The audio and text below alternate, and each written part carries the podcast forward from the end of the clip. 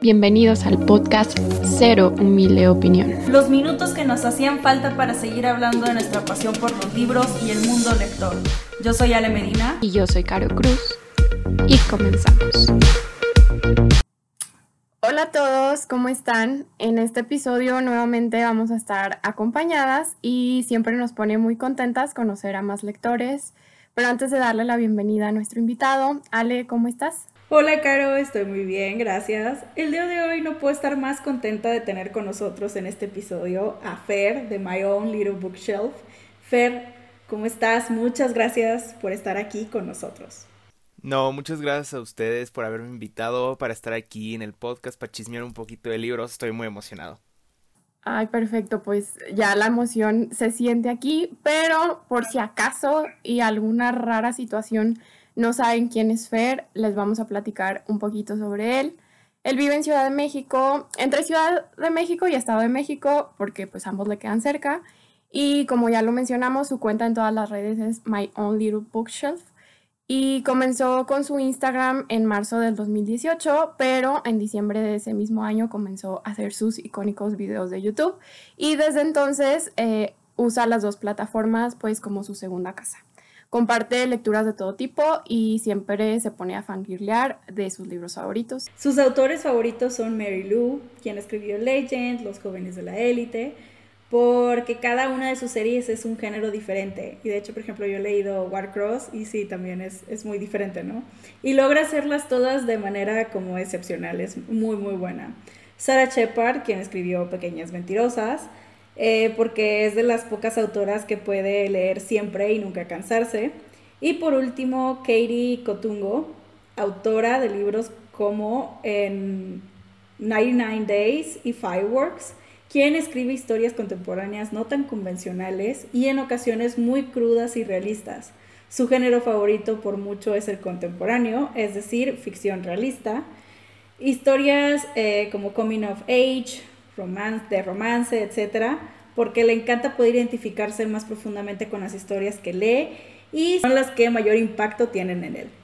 Perfecto, pues ya de manera general lo conocen, pero ya saben, con la, la entrevista de hoy van a poder conocer cosas que quizá medio habían escuchado, otras que a lo mejor les sorprendan. Entonces vamos comenzando con lo más básico y lo más cliché de toda la vida, Fer, que ya sabrás, ¿cómo iniciaste como lector?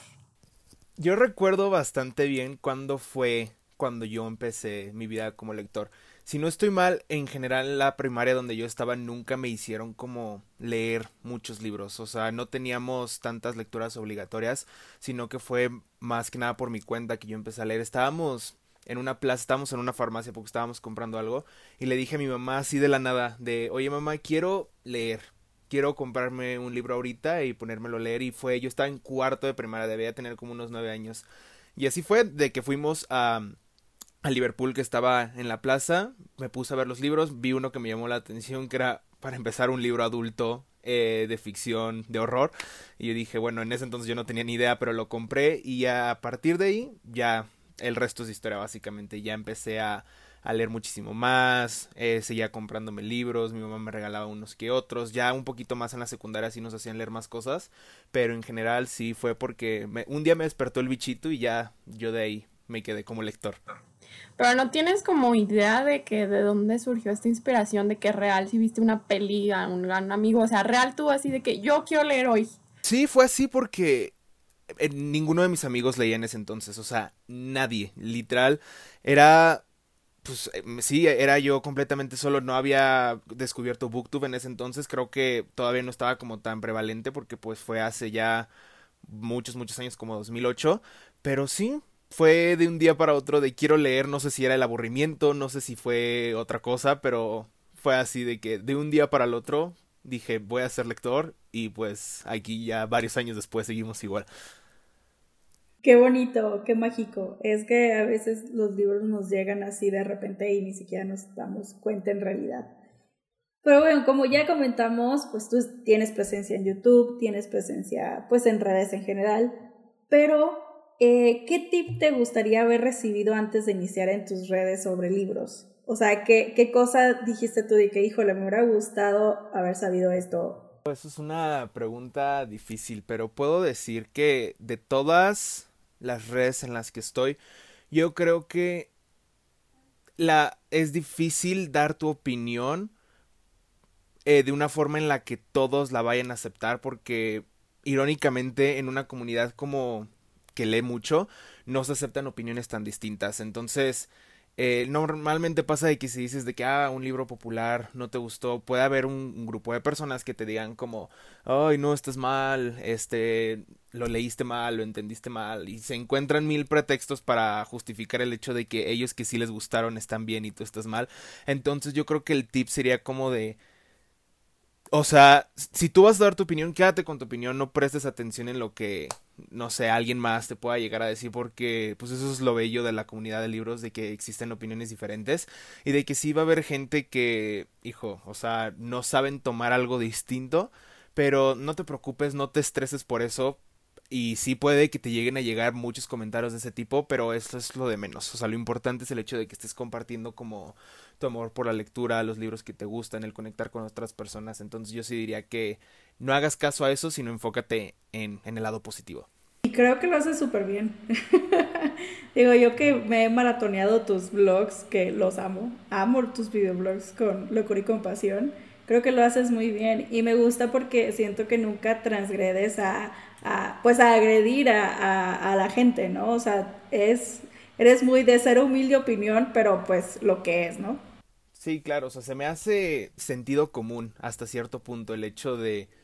No, me voy a poner a pelear con alguien si no le gustó un libro que a mí sí, o sea, tengo otras cosas de las cuales preocuparme y el hecho de que a alguien no le haya gustado un libro que a mí sí no significa que mi cariño por ese libro sea menos o no sé, lo quiera un poquito así menos que porque escuche una opinión negativa, ¿no? O sea, está bien que todos tengamos opiniones diferentes, nada más hay que respetar y hay que quedar claro de que no es un ataque personal hacia la persona. Estamos hablando de libros, no es algo como más grande que eso. Me encanta la filosofía. Tomando en cuenta eso, Fer, o sea, tú cuando empezaste, ¿eras consciente de todo lo que se venía? ¿O cómo es que inicia como, va, voy a subir contenido y luego dices, bueno, va, voy a hacer YouTube y voy a exponerme aún más? O sea, ¿eras consciente o cómo inició toda esta faceta de Fer en redes mostrando lo que lee? Pues no, no, no o sea, no inicié yo ya sabiendo que iba a estar haciendo esto, ¿saben? O sea, como que todo se dio poquito a poquito. Mi cuenta de Instagram la empecé porque, ay sí, o sea, yo sí dije, quiero compartir mis libros, me gusta mucho tomarle las fotos, o sea, esto era lo que a mí me gustaba. Y ya luego cuando dije, voy a hacer mi canal, como que hubieron varias cosas que me llevaron como a querer digamos, también, además de tener mi cuenta, tener un canal. Mucho de eso fue como de, había muchas cosas que estaban sucediendo en la comunidad en ese entonces que yo decía, tengo que dar mi punto de vista. O sea, no me puedo quedar callado, lo tengo que dar de algún modo. Eh, que fue un escándalo que se hizo en el 2018 que se llamaba Booktube está muerto, que me pareció una tontería verdaderamente. Pero pues no, no me metí en eso y lo dejé por varios meses. Ya cuando por diciembre, yo ya le había dicho como a mis amigos de, oigan, este, pues quiero hacer un canal. O sea, he estado viendo Booktube ya varios años. Luego me pongo o me ponía enfrente de un espejo a hablar como si estuviera hablándole a una cámara con un libro en la mano. Y eso yo creo que sería como lo indicado ya dar el, como el paso adelante y hacerlo de verdad. Y fue cuando prendí mi cámara, grabé mi video de introducción como a las 11 de la noche. Y dije, pues vamos a ver cómo nos resulta, vamos a ver si esto sí nos dura o si solamente es como un capricho y pues ya van a ser tres años de que también tengo mi canal y cuatro años de mi cuenta de Instagram. Entonces, sí no me esperaba que desde el inicio viéndome haciendo esto, pero sí fue como poquito a poquito y estoy muy feliz de que haya sucedido así, ¿saben? A mí me gustaría eh, eh, ver contigo así, eso que tú dices de que a ver cuánto me dura el gusto y todo, pero más que nada cómo eh, tú has seguido con todo esto, o sea, de que no lo has dejado, ¿no? Sí te puedes tomar uno que otro break, todo el mundo se toma breaks en esto que, porque al final del día sí se hace mucho por amor al arte, porque no es como que se pueda vivir tampoco de, de esto así al 100%, ¿no? Es al final del día un hobby, ¿no? Entonces uno se puede tomar todos los breaks que quiera, pero ¿qué es lo que te ha mantenido eh, ser pues dentro de lo que cabe constante, ¿no?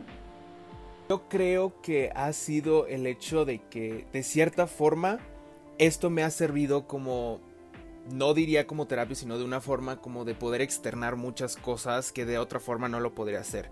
Eh, el hecho de poder como compartir mis lecturas, compartir lo importantes que han sido para mí o no sé, un libro que me haya afectado de cierta forma, pues sirve como a manera de liberar ciertos sentimientos, ciertas emociones y yo creo que eso es lo que me ha mantenido el hecho de que lo puedo hacer y sé que en los lugares, o sea, mis redes son un lugar seguro para hacerlo. Igual la conexión que tienes con muchas personas, he hecho muchísimos amigos en Instagram, en YouTube. He tenido, no sé, varias oportunidades gracias a esto y siento que no solamente es algo que tiene que ver como con la validación, porque sí siento que eso es un punto importante, o sea, el hecho de que veas que a la gente le esté gustando el contenido que publicas y todo eso, pero también el hecho de que para mí me, permite desarrollarme de una forma como más completa. Y eso es como lo principal, o sea, el hecho de que eh, soy un poco más extrovertido, eh, gracias desde que hice mi canal, por la forma en la que pues me presento en la cámara, cómo edito mis videos y todo eso.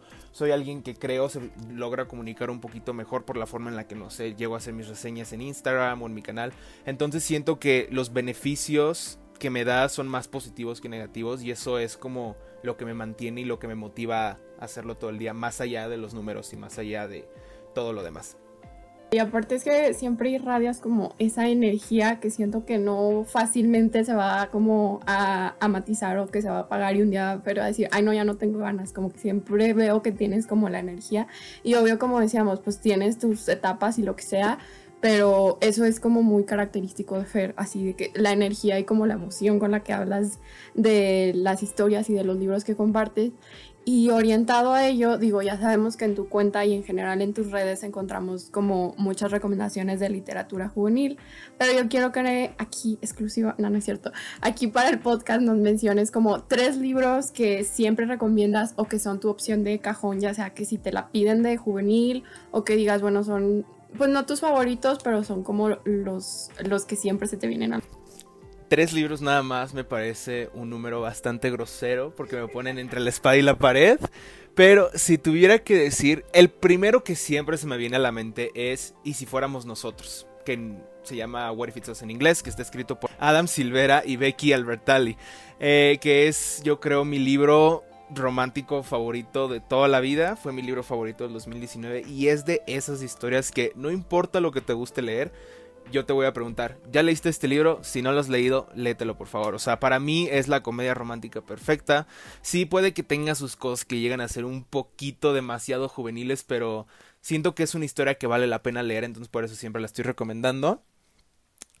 Eh, también diría que de los que siempre ando recomendando puede que también últimamente haya sido Éramos Mentirosos de E. Lockhart porque lo releí recientemente este año y, o sea, cuando vuelves a leer la historia ya sabiendo lo que pasa, ves, lo ves desde una perspectiva completamente distinta, verdaderamente.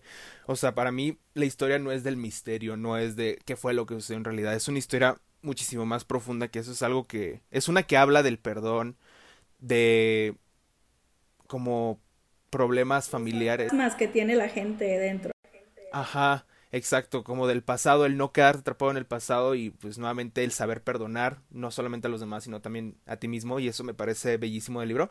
Entonces también ese y uno que siento que es clásico dentro de las recomendaciones ahorita que estoy viendo mi librero, diría Heartstopper de Alice Osman, que es una novela gráfica, es un libro bellísimo, es muy sencillito. Si estás aprendiendo viendo a leer en inglés, puede ser una buena opción para leer en inglés. O si quieres un libro para salir de un bloqueo lector, es muy buena opción para salir de un bloqueo.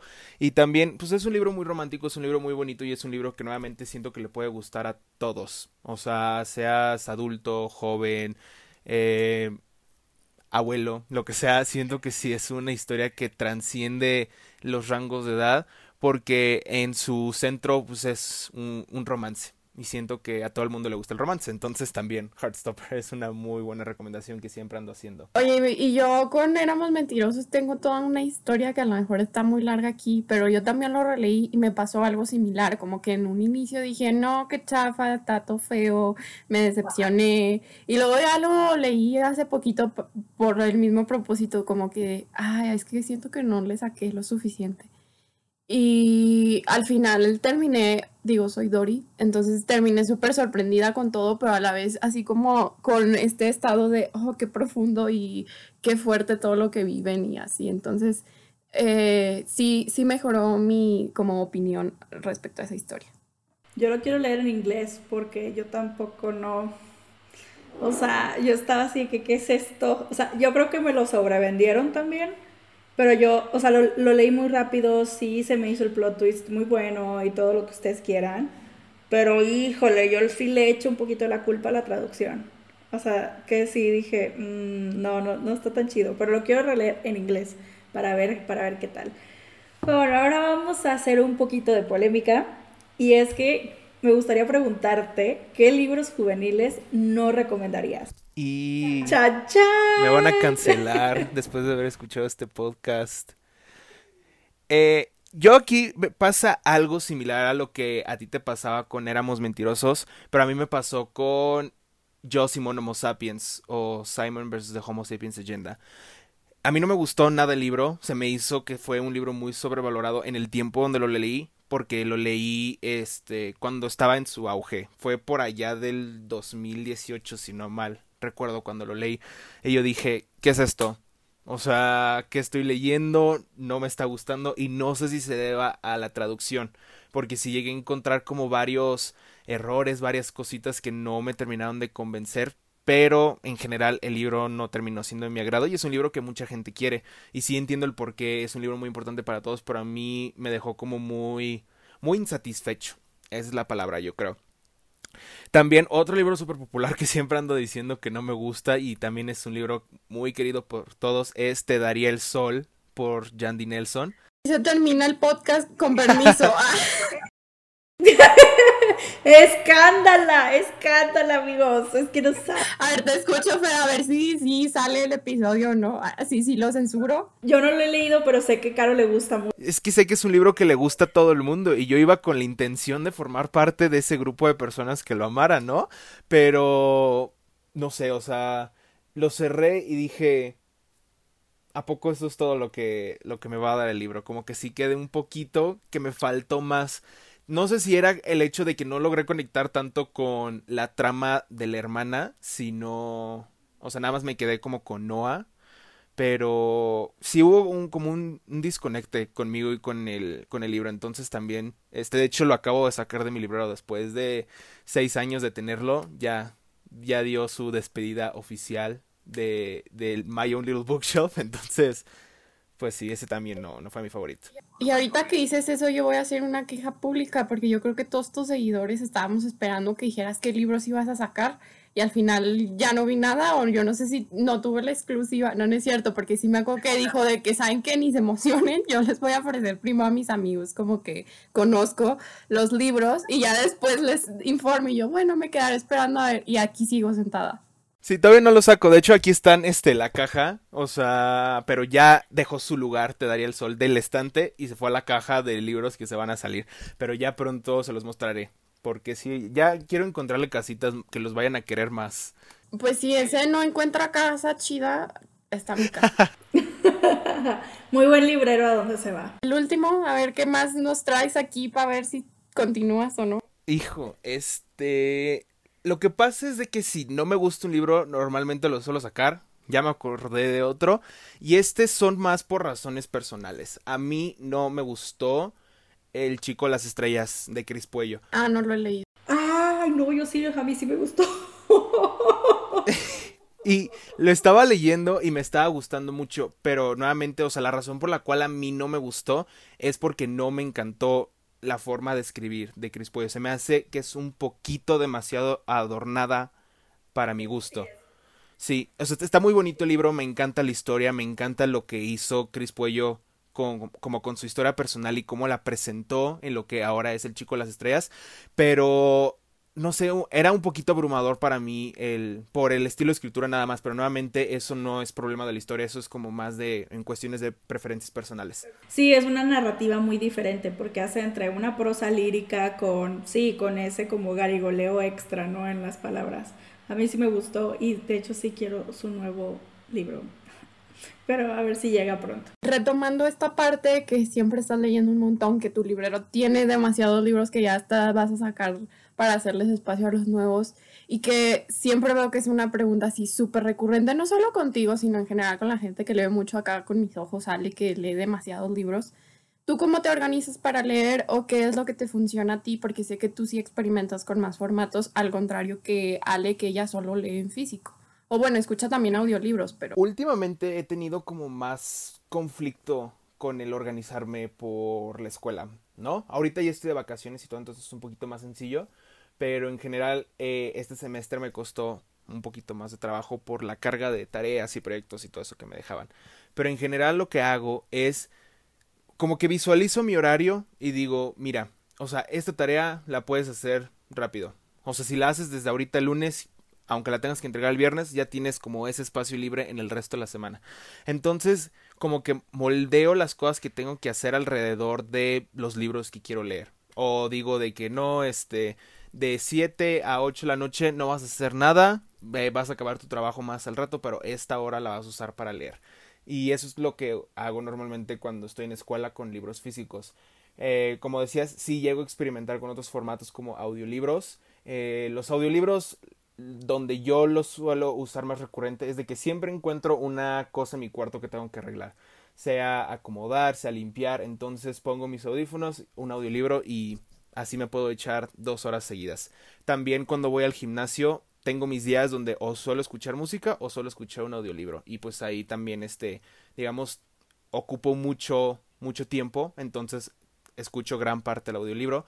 O incluso en trayectos o sea si voy manejando a algún lugar pongo mi audiolibro y también este me ayuda como a a seguir leyendo porque tengo no sé si diría como habilidad pero para mí es muy fácil meterme a los audiolibros o sea como que mi cabeza automáticamente los empieza ya a digerir y pasa y todas las otras actividades que estoy haciendo pasan como a segundo plano. Entonces, si estoy acomodando, no pongo mucha cabeza en eso.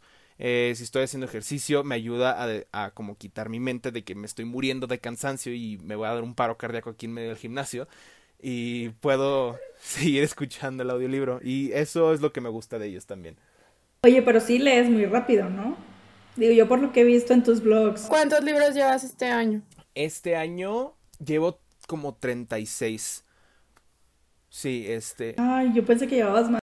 Yo también. Yo también estoy muy sorprendida porque yo llevo los mismos, entonces tenemos un ritmo parecido, pero Creo que yo llevo 69.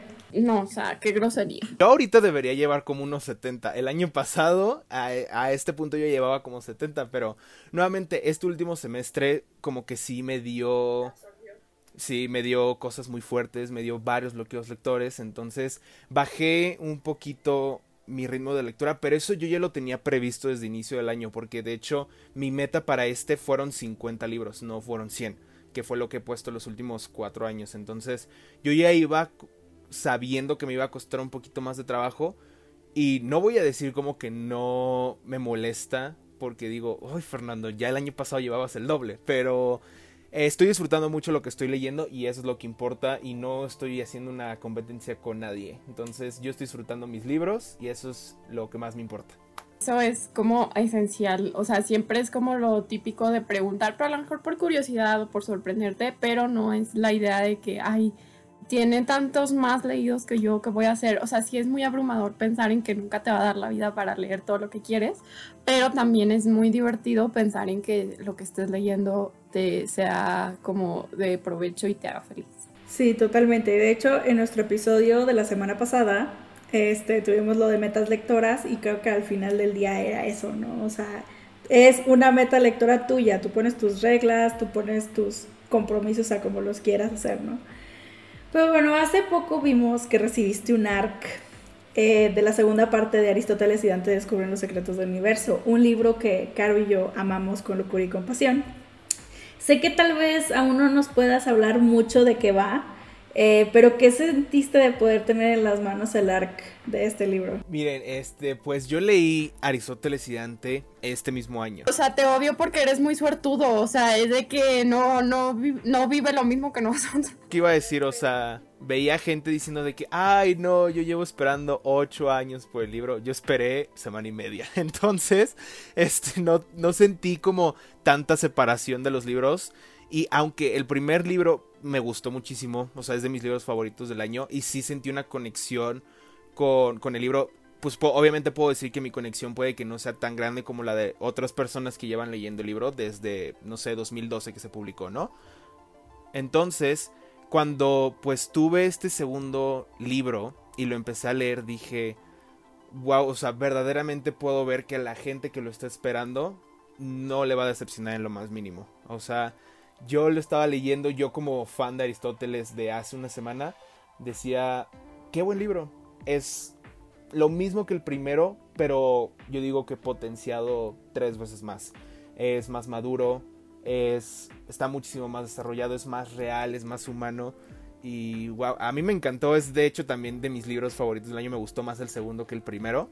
Entonces sí sentí como bonito por mí y por todas las otras personas que lo van a leer en el futuro, porque yo sé que no los va a decepcionar.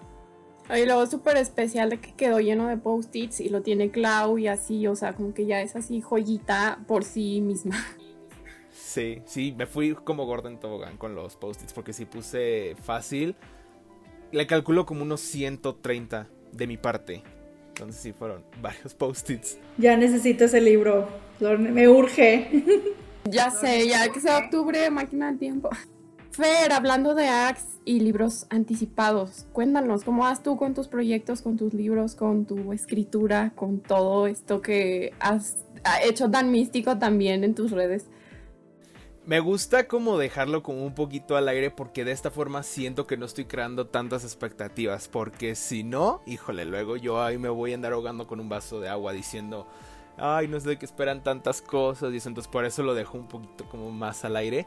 Pero si soy completamente honesto, digo, no he trabajado tanto en lo que son mis novelas. Eh, acabé lo que es Proyecto 80 el 31 de diciembre del año pasado. Y digamos, cerré el documento y no lo he abierto desde ese entonces. Bueno, mentira, sí lo abrí, pero no hice muchos cambios que digamos, porque siento que la parte más difícil no es el hecho de sacar una historia así por completo, sino es revisarla y comenzar a editar como base yo. Creo que Victoria Schwab es una de las cosas que hice, que lo más difícil es el, es el segundo borrador, porque pues tienes que desmenuzar todo y ver qué te sirve, qué no te sirve, qué le puedes agregar, qué le tienes que quitar o cambiar por completo. Y eso es lo que me da miedo, porque dije, me tardé poquito menos de un año escribiendo este borrador, no quiero ni pensarme lo que me voy a tardar editando. O sea, incluso mientras yo estaba sacando los capítulos, mi cabeza ya decía de, no, tenemos que regresar a editar esto después, tenemos que cambiar esto cuando ya lo terminemos. Entonces, como que sí, la idea me cansa solamente de pensarla, pero sí quiero continuar ya y darle prioridad también a las otras historias que no he terminado como su primer borrador. Si quiero como sacarlo todo ya porque siento que se lo debo a mis personajes y se lo debo a al Fernando de no sé hace cinco años que se le ocurrió la idea para Proyecto E. Entonces tengo que ya ponerme las pilas para para darle como full eh, fuerza y emoción a esos proyectos. Siento que sería así como un ciclo completo ver todo este proceso y como vivirlo de cerca con alguien que sigues y que ves. Eh, es muy diferente a que a lo mejor te digan, ay, pues no sé quién sacó un libro y nunca viviste como ese proceso y no sé, siento que todos estamos con, con esa espinita de que un día Fer nos diga, ¿qué creen? Ya lo terminé, ¿qué creen? Ya lo van a poder leer o algo por el estilo. Sí, yo, comprar en Amazon. Listo. sí, qué padre, qué, padre, pero ojalá. Y, y sí, y yo creo que se va a dar el tiempo cuando tú creas que ya está, ya va a estar. O sea, no, no, vaya, tampoco no te presiones en eso. Yo creo que también tienes que disfrutar el, el proceso, ¿no? Y bueno, estaba viendo yo tu canal, eh, porque Al Stalker y estaba viendo que en el último video que subiste, bueno, uno de los últimos, era este donde eh, preguntaste a bookstagrammers que hicieran recomendaciones para libros que, que leer, que bueno, que recomiendan leer en verano, ¿no? Entonces mi pregunta va, ¿qué libros recomiendas tú para leer en verano?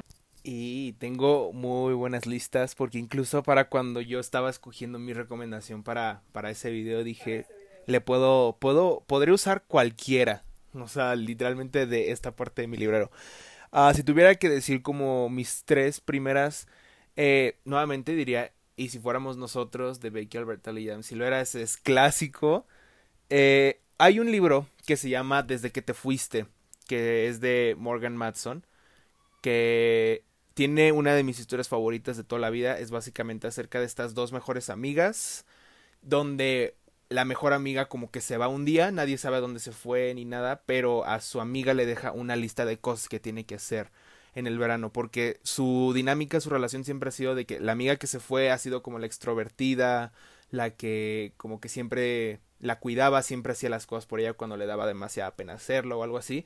Entonces, cuando ella se va y le deja esta lista, pues como que su amiga se obliga a hacerlas y a salir de su caparazón y como a darse la oportunidad de hacer las cosas ahora ella sin que su amiga la como que tenga la tenga como ayudándola entonces esa historia siento que es muy buena para el verano y también diría eh, si no han leído a Jen Bennett como autora de romances contemporáneos están perdiendo de tremendas historias. Tiene tres, cuatro libros ya en español que son Night Owls, Alex Quizás, Bajo las Estrellas y Encuéntrame en Moonlight.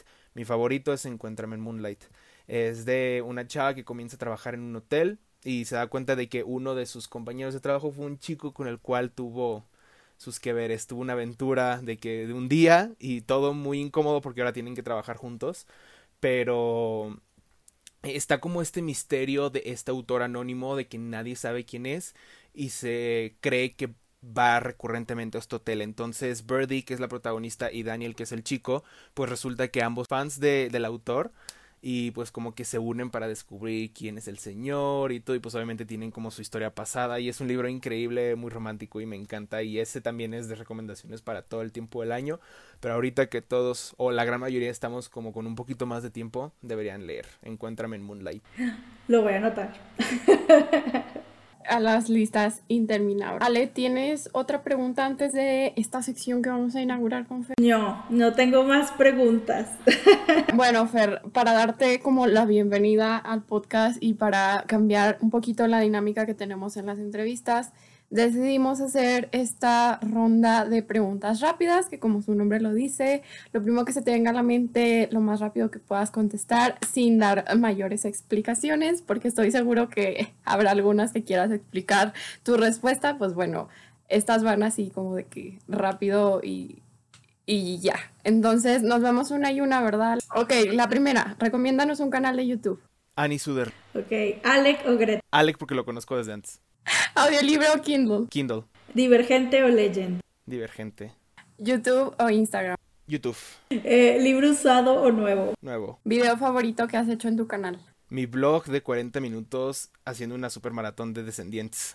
Y por último, eh, algo que hace Fer en su canal es que siempre nos recomienda una canción. Quisiera que nos recomendaras una canción ahorita. Uy, pues voy a recomendar este la canción que traigo ahorita de A Full, que es lo único que estaba escuchando. Es una canción de Janet Jackson que se llama Miss You Much porque la vi en un programa de televisión y dije, esta va a ser mi rola de ahora en adelante. Entonces la escucho fácil 10 veces al día. Entonces, esa es mi recomendación de ahorita. Yo también quiero hacer una pausa comercial. Si no siguen o no tienen a Fer en Spotify, vayan a seguirlo. Tiene una lista muy buena que siempre me salva a mí de, mis listas como del mismo tiempo. Es así de que, ok, vamos a escuchar la lista de Fer. Digo, las que tiene públicas son muy buenas, pero hay una en específico que yo siempre escucho. De hecho, eh, he visto, en uno de tus blogs vi que compraste un tocadisco nuevo eh, porque tenías descompuesto el otro. Y yo que, ay, qué padre que escucha también en vinil. Es que a mí también me, me gusta mucho eh, en ese formato, ¿no?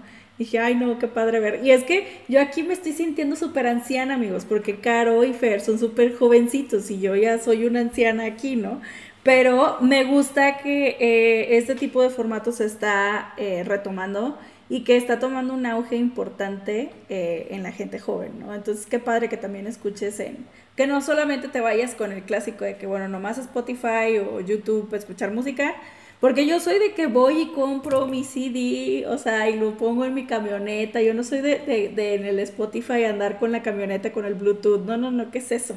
Entonces yo voy y compro el CD y lo pongo, ¿no? Y también igual con los vinilos, eh, ahí súper especial. Entonces, qué padre. Vayan al canal de Fer, es que verdad es muy ameno, me da mucha vida, está bien padre, sacas un montón de recomendaciones y no solo de libros, sino también de música, ¿no? Sí, muchas gracias. Sí, me gusta también hacer mucho eso de la música porque pues es algo que también me la vivo haciendo todo el día. O sea, si me ves con audífonos, lo más probable es de que esté escuchando Taylor Swift o algo así. Entonces siempre me gusta como estar este compartiendo música y con eso de los vinilos pues sí estoy completamente de acuerdo como que ah, me gustan mucho por tanto el look and feel que tienen y también porque no sé son como se pueden llegar incluso como a considerar como artículos de colección no eh, hace poquito pues me compré uno de Taylor Swift, que era este Evermore, que es el que estaba escuchando ahorita. Y de CDs físicos, yo también sigo comprando mis CDs, así de si es uno de mis discos favoritos, voy y lo compro y lo compro en disco, lo compro en vinil y ahora lo tengo en tres formatos diferentes. Qué padre. De hecho, yo quería también el cassette de Sour de Olivia Rodrigo, pero ya no alcancé. Solo compré el CD. Demonios. Sí, yo me estoy esperando a que salga el vinil que sale el 20 de agosto. Sí. Para para aprovechar y ojalá no se me va a ir de las manos. Oye, ahorita que das fecha y todo, esa es una duda que no te pregunté antes de cerrar este episodio tú siempre tienes aquí las fechas de todo, de lanzamientos de música, de libros y así. ¿Cómo le haces? O sea, ¿te pones a investigar o real sigues como un tipo de cuenta que te esté informando o tú eres así de que yo aquí todo? Porque siempre es como este libro que sale en tal año, libro más anticipado, este libro, yo, ¿what? Es que eso es algo raro que me pasa, es algo que siempre le digo a mis papás de si vamos a un restaurante y le digo, ah, no, la última vez que venimos a este restaurante fue en abril de 2018. Y me dicen, ¿cómo te acuerdas? Y yo, porque me acuerdo del libro que estaba leyendo cuando venimos al restaurante y ese libro lo leí en abril.